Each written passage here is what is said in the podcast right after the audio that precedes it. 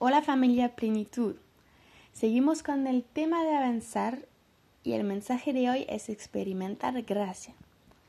Eh, este devocional está basado en la historia de Abigail en Primera de Samuel 25 del 18 al 35. Abigail es la esposa de Nabal y Nabal había dañado a David y David quería vengarse y matar a los varones de Nabal.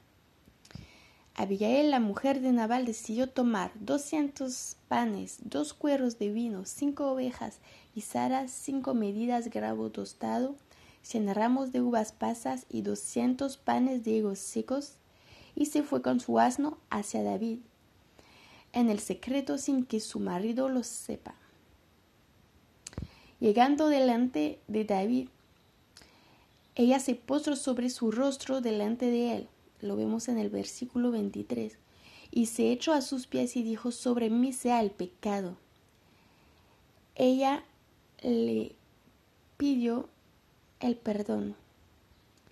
Y en el versículo 28 dice, y yo te ruego que perdones a tu sierva esta ofensa.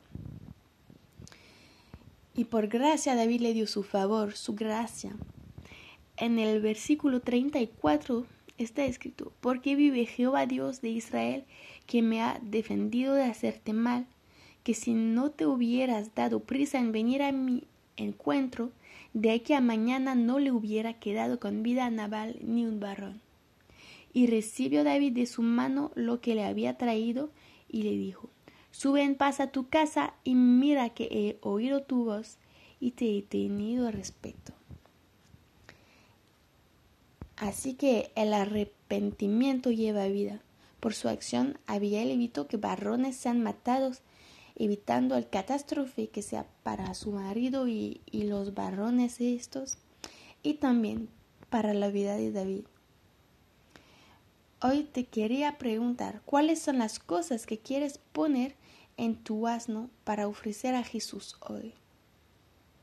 Vista todas las cosas que Abigail había traído pues ella había traído casi todas las cosas que tenía de bueno, o por lo menos muchísimas. Así que te pregunto hoy, ¿cuáles son las cosas que tú quieres poner en tu asno para ofrecer a Jesús hoy? A lo mejor hoy es el día para avanzar hacia Él y experimentar su gracia. No temes en avanzar para pedir perdón porque Dios está contigo él te está esperando en este proceso de arrepentimiento. Y te quiero también preguntar, ¿tienes a otra persona a quien necesitas pedirle perdón? A lo mejor hoy es el momento para pedirle perdón a esta persona y para planificar pedirle perdón. Que tengáis un buen día.